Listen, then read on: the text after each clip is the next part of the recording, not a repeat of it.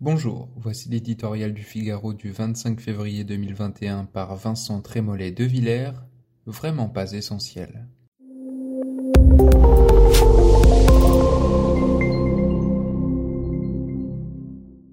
Absent des taux d'incidence, des courbes quotidiennes, des modélisations, des conférences de presse, ils attendent. L'interrupteur administratif a éteint leur vie professionnelle et par voie de conséquence fragilisé leur vie économique, réduit leur vie sociale, tourmenté leur psychologie. Depuis près d'un an, d'annonces en revirement, ils dépendent, impuissants, des chiffres qui tombent et des décisions qu'ils déclenchent. On leur a dit de ne pas s'inquiéter, que les aides viendraient compenser l'inactivité, que la priorité était sanitaire, en une formule cinglante et malheureuse, qu'il n'était pas essentiel. Bonne pomme, ils l'ont accepté.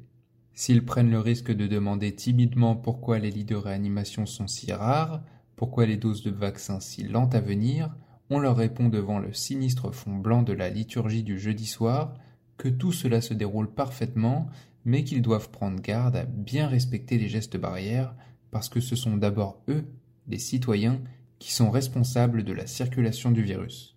On leur a donné des dates, des perspectives, et puis, de préconisations du conseil scientifique en variants inquiétants, on les a relégués une fois encore au deuxième plan. Pour eux, tout est à l'arrêt, et après onze mois de surplace, l'interrogation hier absurde prend corps, et si cet intermonde s'installait pour toujours? Révolté, non. En proie à une profonde lassitude, souligne le Cevipof dans sa dernière étude annuelle sur l'état d'esprit des Français. Ce soir, une fois encore, Jean Castex devrait prendre la parole. Les chiffres ne sont pas bons, la situation se dégrade et déjà le système d'information s'emballe, les confineurs jubilent, il va falloir fermer à double tour. Ce serait laisser de côté une fois encore les oubliés du tour de vis. Ils ne demandent pas, ces gens raisonnables, à prendre le pas sur l'urgence médicale qu'impose une pandémie, ils voudraient simplement être pris en compte dans des décisions qu'ils payent au prix fort. La France n'est pas qu'un hôpital, c'est le devoir du politique de s'en souvenir. Thank you.